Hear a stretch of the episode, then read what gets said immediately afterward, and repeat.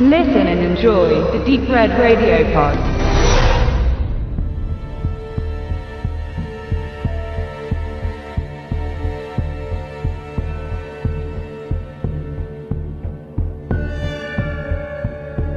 No Escape.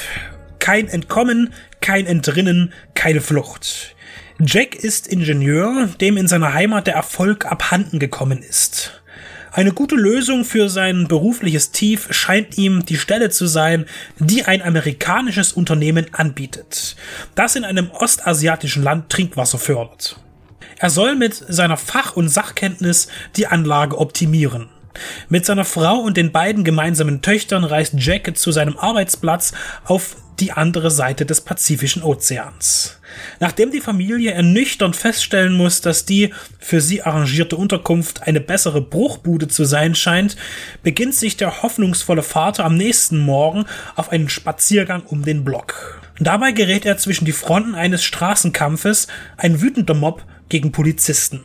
Schnell wird er aber bemerken, dass die aufständige Masse nicht primär gegen die Staatsmacht randaliert, sondern gegen ausländische Investoren und Firmen, die ihre Ressourcen ausbeuten und das Land finanziell unterdrücken. Was nun folgt, ist eine Hetzjagd. Wie eine zornige, hasserfüllte und brutale Welle überfluten die Erzürnten die Straße, Lokale und Hotels, um blinde Rache an ausländischen Touristen zu nehmen. Sie exekutieren ohne große Überlegung jeden nicht asiatisch aussehenden Menschen. Jack muss nun seine Familie retten und begibt sich, stets verfolgt von einer mordenden Meute, in das ihm fremde Labyrinth der namenlosen Metropole. Gedreht wurde dieser rasante Thriller in Thailand. Dort unterstützt man sehr gerne die amerikanische Filmwirtschaft, schließlich fällt ja auch was für die Tourismusbranche und einheimische Firmen ab. Bei No Escape war es der Regierung aber besonders wichtig, dass der Handlungsort ein fiktiver asiatischer Staat sein muss. Thailand sollte nicht anhand von speziellen Merkmalen auszumachen sein. Ein verständlicher Wunsch.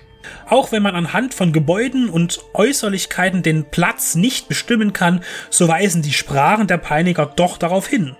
Neben Thai wird auch Khmer gesprochen, die Amtssprache von Kambodscha.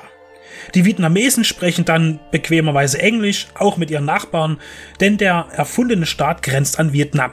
Neben diesen Spitzfindigkeiten gilt es aber, das Positive dieses Films zu betonen, denn No Escape ist so spannend wie schon lange kein Film mehr. Auch wenn er nichts neu erfindet und am Ende ein finales Bemühen um dramatische Zuspitzung eher fehlschlägt als schockiert, so ist er dann doch vom Anfang bis zum Ende pulsierend spannend und lässt nur in der Mitte mal fünf Minuten zum Aufatmen.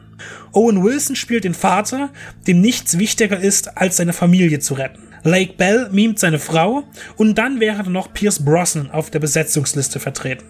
Er verkörpert eine Mischung aus Sextourist und sympathischen Raubein, der im Verlauf noch eine wichtige Position einnehmen wird, was auch zu erwarten bzw. vorherzusehen ist. In einem rasenden Tempo reihen sich die Überwindungen von Hindernissen aneinander und selten kommt man zum Nachdenken. Wenn, dann gesteht man sich ein, dass es absoluter Quatsch ist, was Jack tut, um voranzukommen. Schnell überlegt man dann aber auch wieder, zu welchen noch so ausgefallenen Methoden man aus Verzweiflung greifen würde, wenn hinter einem der Tod steht, oder zumindest derjenige, der dich ihm zuführt. Die Gebrüder John und Drew Dowdle haben sich bislang im Horrorgenre rumgetrieben. Gute Arbeit lieferten sie weniger mit dem Rack Remake Quarantäne als mit den von Shyamalan produzierten intensiven Devil Fahrstuhl zur Hölle ab. No Escape ist ein positiver Zuwachs zu ihrem Övre und bietet ein kurzweiliges, schnelles und fesselndes Szenario mit einer zombieartigen, aber ganz humanen Bedrohung, die die Grundängste der 70er Jahre Terrorfilme aufnimmt und sie in einem zeitgemäßen Action-Thriller packt. Als Auslöser nahm man die neue Kolonialisierung der dritten Welt.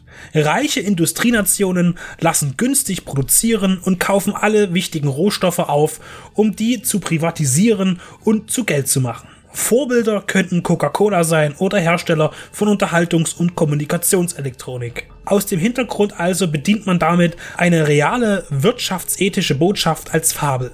Technisch kann der Survival-Movie ebenfalls punkten. Über die sporadisch auftauchenden, weniger guten Effekte hilft die zügige Inszenierung aber hinweg. Es heißt, Beine in die Hand und Daumen hoch für dieses Worst-Case-Szenario.